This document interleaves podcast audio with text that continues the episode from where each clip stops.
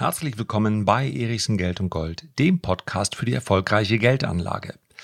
Larry Fink ist der CEO des weltweit größten Vermögensverwalters BlackRock. Und er ist von den Argumenten von Jerome Powell und der Federal Reserve, also der amerikanischen Notenbank, nicht überzeugt. Er glaubt eben nicht, dass die Inflation nur vorübergehend sei. Ein Thema, über das ich gerne heute mit euch sprechen möchte. Obwohl es heute um Inflation geht und man ganz leicht in einen Redeschwall kommt, wenn wir über die Entwicklung der Teuerungsrate sprechen, wird es heute eine recht knappe Folge. Denn ich werde versuchen, links und rechts das abzuschneiden, was letztendlich dem Entscheidungsprozess in der Geldanlage nicht dienlich ist. Gar nicht so einfach bei diesem Thema. Aus Wikipedia. Hydra ist ein vielköpfiges Ungeheuer der griechischen Mythologie. Wenn sie einen Kopf verliert, wachsen ihr zwei neue. Zudem ist der Kopf in der Mitte unsterblich. Ihr Hauch soll tödlich sein. Die Hydra wird auch als Wasserschlange bezeichnet, wovon sich ihr Name ableitet. Hydra gilt als Tochter der Echidna und des Typhon sowie als Schwester des Kerberos, der Chimaira und der Sphinx. Sie wächst im Süden Griechenlands in den schwer zugänglichen Sümpfen von Lerna in der Argolis auf, weshalb sie auch die Lernäische Schlange genannt wird. Sie pflegt aufs Land herauszukommen, Viehherden zu zerreißen und Felder zu verwüsten. Der Mythos um Hydra gilt heute als sprichwörtliches Gleichnis für diejenigen Situationen, in denen jeder Versuch einer Eindämmung oder Unterdrückung nur zur Ausweitung einer Eskalation führt. Sie steht also für das, was man nur einzudämmen in der Lage ist, indem man es unberührt lässt. Und genau deshalb habe ich der Inflation auch immer wieder und sehr gerne den Namen Hydra gegeben. Natürlich habe ich mir in der Vergangenheit Gedanken gemacht, ob und wenn ja, wie ich die Entwicklung der Inflation in meine Geldanlage einfließen lasse. Aber genau heute sind sich zahlreiche Experten derart uneinig darüber, wie sich die Inflation entwickelt. Und es ist auch wahnsinnig schwer, irgendwelche Korrelationen, Modelle zu finden, die mir einen Aufschluss darüber geben, wie sich die Inflation entwickeln wird. Natürlich, ich kann einen Standpunkt haben. Ich kann sagen, wir sind gerade in so einem Flaschenhalseffekt, also wir haben eine vorübergehende Inflation. Das ist genau der Standpunkt, den beispielsweise Jay Powell von der Fed also von der amerikanischen Notenbank pflegt. Ja, das sagt er immer wieder. Wir können die Geldpolitik nicht zurückdrehen, denn die Inflation ist nur vorübergehend. Anschließend werden die gleichen Probleme, die wir schon vorher haben, wieder wirken. Und nicht zuletzt haben wir es mit langfristigen Entwicklungen zu tun, die einer Inflation eher widersprechen. Wir haben eine alternde Gesellschaft, stark deflationär. Wir haben eine Gesellschaft, in der die Technologie immer einen immer größeren Einfluss bekommt auch das ist deflationär. Auf der anderen Seite haben wir seit mehr als zehn Jahren eine extrem expansive Geldpolitik. Das muss doch irgendwann zur Inflation führen, oder? Und genau das ist die Problematik. Und jetzt käme eigentlich der zehnminütige Teil, in dem ich jeden, der nicht in Sachwerte investiert, und ich spreche hier natürlich nicht umsonst sehr häufig über Aktien, weil das der Sachwert ist, der in Deutschland unterrepräsentiert ist. Dazu gehören natürlich auch noch Immobilien, Edelmetalle. Ja, auch eine knappe Kryptowährung Währung wie Bitcoin könnte man dazu zählen. Jetzt hier Überzeugungsarbeit leisten, wäre vermutlich aber ein Rufen in einen dunklen, stillen Raum. Denn all diejenigen, die sich nicht für Geldanlage interessiert, interessieren, und das ist in Deutschland immer noch die Mehrheit, die werden sich vermutlich die heutige Folge auch gar nicht anhören. Aber falls doch, vielleicht sind ein oder zwei Menschen ja dabei. Die größte Gefahr rund um die Inflation ist nichts zu tun, passiv zu bleiben. Jährlich 4% Inflation sorgt dafür, dass ich in etwas mehr als ja, zwölf Jahren die Hälfte der Kaufkraft meines Vermögens verliere. Und das ist etwas, was Larry Fink von BlackRock erwartet. Er spricht nicht über zehn Jahreszeiträume. Auch er weiß, dass die Inflation den inoffiziellen Beinamen Hydra trägt. Aber er sagt, die Inflation ist dauerhaft. Also, Geldanlage ist kein notwendiges Übel, Geldanlage ist ein Muss, gerade in Zeiten der Inflation. Und dass sich in diesem Umfeld vieles unsicher anfühlt, das gehört mit dazu. Aber nichts zu tun wird in Zukunft bedeuten, dass man ganz erhebliche Vermögensverluste erleidet. Larry Fink hat es gut gemeint mit seinen Mitarbeitern. Er hat die Löhne der Mitarbeiter nämlich um 8% erhöht. Und ich habe jetzt, na sagen wir es mal aus indirekten äh, Quellen gehört, das, damit hat er zwei Fliegen mit einer Klappe geschlagen. Zum einen sieht es natürlich immer gut aus, wenn jemand die Löhne seiner Mitarbeiter erhöht.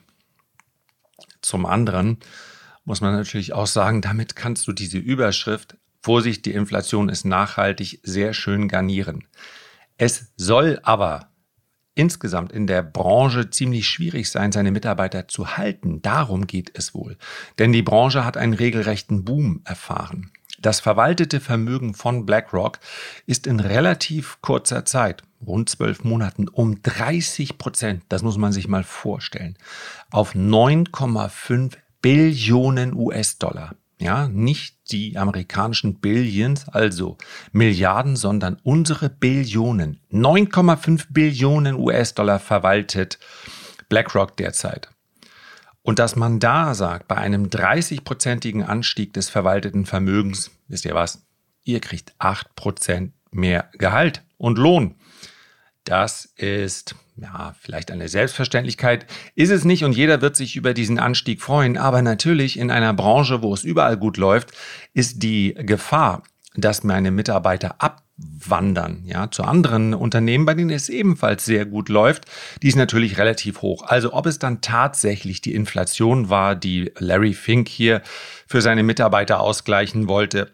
Und ich denke, wir sind uns einig, dass viele, viele Mitarbeiter von BlackRock, äh, naja, sagen wir mal so, die 8% mehr sorgen jetzt nicht dafür, dass die dann gerade noch so ihre Miete bezahlen können und einmal im Jahr in den Campingurlaub fahren. Es dürfte dann doch etwas mehr rauskommen. Nichtsdestotrotz nehme ich ihm natürlich ab, dass er einen konträren Standpunkt zu dem von Jerome Powell und der Fed hat.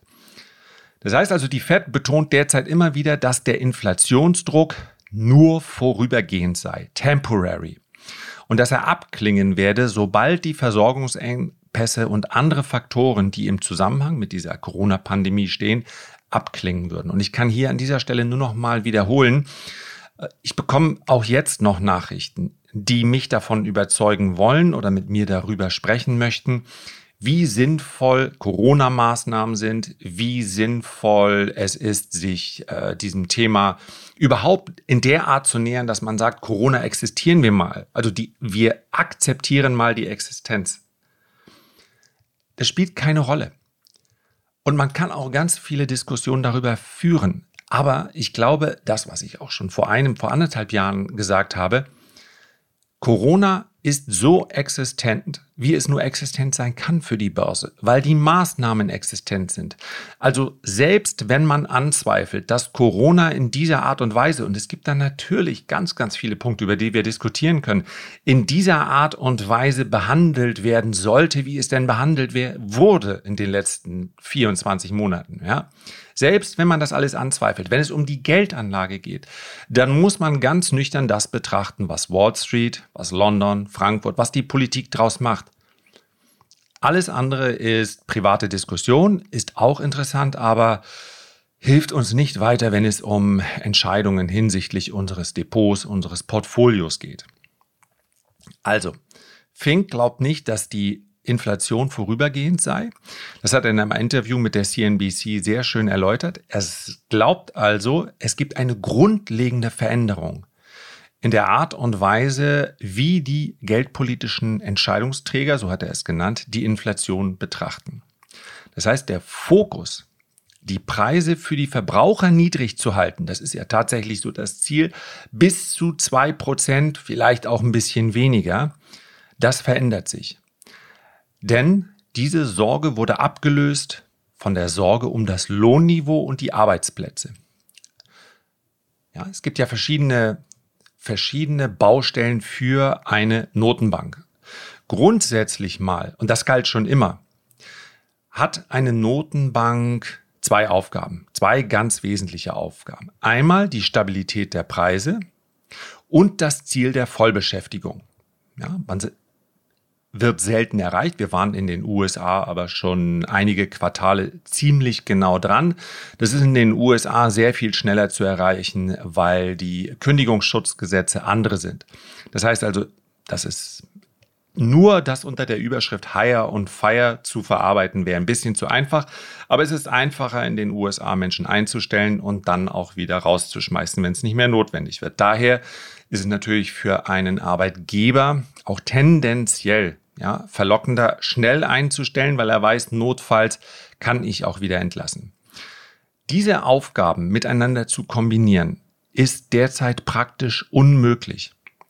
Die Frage lautet also nur, und Larry Fink hat sie für sich beantwortet, welche Abstriche wird die Notenbank, insbesondere die amerikanische, zukünftig in Kauf nehmen? Ähnliches gilt natürlich auch für alle anderen. Und der Unsicherheitsfaktor, ich habe es eben schon versucht, so langsam reinzubringen, damit dann nicht der, der Kamm anschwillt. Ja, ich mag das Wort ja selber nicht mehr hören, aber so langsam ist man auch desensibilisiert. Der Unsicherheitsfaktor ist nun mal weiterhin die Entwicklung der Corona-Pandemie beziehungsweise der dann getroffenen Maßnahmen. Denn wir sehen, dass die Wege hier alles andere als einheitlich sind. Weite Teile von Asien werden oder sind schon wieder komplett abgeriegelt, während andernorts die wirtschaftliche Erholung voranschreitet. In einer globalisierten Welt wird es dadurch für die Notenbanken rund um den Globus praktisch unmöglich, durchweg richtige Entscheidungen zu treffen. Und insbesondere in den USA, auf den bezieht sich Larry Fink natürlich, bleibt der Arbeitsmarkt weiter angespannt. Das heißt also, wir sind nicht wieder auf dem Niveau wie vor der Krise, während gleichzeitig aber die Inflation nach wie vor auf einem hohen Niveau pendelt. Man könnte also, das soll jetzt bitte nicht als Schreckensszenario verstanden werden, man könnte also an dieser Stelle auch eine allseits gefürchtete Stagflation nicht ausschließen. Das heißt also, da ein, ein Umfeld, in dem die Arbeitslosigkeit auf dem gleichen Niveau verbleibt, die Konjunktur eher ins Stottern gerät, weil eben auch in den USA die Konjunktur ganz wesentlich davon abhängig ist, wie sich die Weltwirtschaft entwickelt, die Inflation aber durch die getroffenen Maßnahmen hoch bleiben. Bleibt. Ja. Denn, ja, wer hatte das Bild gezeichnet? Es ist so ein bisschen so, als wenn ein Auto schon an einer Wand dran steht nicht weiter vorwärts kommt, aber dennoch ist das Gaspedal durchgedrückt. Denn wir haben es ja erlebt, sofort nach dem ersten Lockdown haben sich die Notenbanken in Abstimmung mit den Regierungen auf der ganzen Welt entschlossen, wir werden hier keine Krise zulassen. In den USA gab es direkte Hilfszahlungen an jeden Bürger. Das heißt also, in einer an und für sich ausweglosen Situation, in denen die Konjunktur praktisch einbrechen musste, in denen es kaum noch Umsätze gab, waren die Menschen angehalten, durch die ganzen Hilfszahlungen eben in den USA auch in Form direkter Schecks weiterhin zu konsumieren. Das ist ja etwas eigentlich völlig Unnatürliches. Das heißt also, die Inflation ist gestiegen, obwohl die Wirtschaft nahezu stillstand. Und das ist eben der Boden für Stagflation. Und wir können natürlich jetzt weiterhin darüber diskutieren, ob die zeitlichen Maßnahmen ineinandergreifen werden. Also, wann lassen die Corona-Maßnahmen nach? Wann kommt die Weltwirtschaft dann wieder ins Laufen? Jeder hat ja in seinem privaten Bereich vermutlich schon erlebt, dass irgendetwas gerade fehlt. Ob es jetzt Chips sind, das ist etwas, was wir wahrscheinlich eher nur im Hintergrund wahrnehmen. Ob es Baumaterialien sind. Also irgendwo fehlt immer was in der Lieferung und Handwerker stehen letztendlich da, könnten die doppelte Anzahl an Aufträgen annehmen aber bekommen kein Material. Und genau diese Situation ist ja letztendlich eine unnatürliche. Denn eigentlich würde natürlich bedeuten, eine Wirtschaft derart runterzufahren durch die Maßnahmen, dass wir in einer Weltwirtschaftskrise stecken. Die Aktienniveaus sind aber auf einem sehr, sehr hohen Niveau. Also, hier knirscht es ganz kräftig im Gebälk und ich habe es ja schon am Anfang gesagt, man könnte daraus eine Folge machen, zwei Stunden plus Diskussion, aber es bringt uns nichts. In der langfristigen Geldanlage kann ich die Inflation letztendlich nicht berücksichtigen. Ich kann mich nur entscheiden für die Geldanlage, weil ich weiß, dass selbst in Zeiten hoher Inflation Und eine hohe Inflationsrate gilt ja ab etwa 2% als Gift für Aktien, dass selbst in diesem Umfeld ich ja derzeit keine hohen Zinsen zu erwarten habe. Zumindest nicht Zinsen, die mir dann auf dem Festgeldmarkt eine hohe Rendite versprechen. Das heißt, selbst wenn die erwartete Aktienrendite in den nächsten Jahren sinken sollte, ist es praktisch keine Option, in festverzinsliche Produkte zu wechseln, weil die Zinsen nicht mitsteigen werden. Der Witz ist ja gerade, und das hatten im Übrigen schon die Vorgänger von Christine Lagarde und Jay Powell sehr, sehr offen kommuniziert, der Witz ist ja gerade, in so einem Umfeld der Schulden einen negativen Realzins zu erzeugen. Und das funktioniert. Das heißt also, investiert zu bleiben kann einem gelegentlich mal Kopfschmerzen bereiten, ist aber meines Erachtens die einzige Alternative. Und worauf, da werde ich aber auch noch eine eigene Folge zu machen, worauf es zu achten gilt, ist sicherlich die Bewertung des Aktienmarktes. Ich glaube nicht, dass wir in den nächsten zehn Jahren vor dem gleichen Phänomen stehen, dass es die Welt auf der einen Seite und amerikanische Aktien auf der anderen Seite gibt. Ich kann mir also durchaus vorstellen, dass der Markt, und so ein Prozess kann dann sehr schnell vonstatten gehen, dass der Markt durchaus ein Auge darauf wirft, welche Unternehmen sind eigentlich wie bewertet. Welcher Gesamtmarkt bietet mir hier noch Chancen, weil er Aufhol-, Nachholpotenzial hat?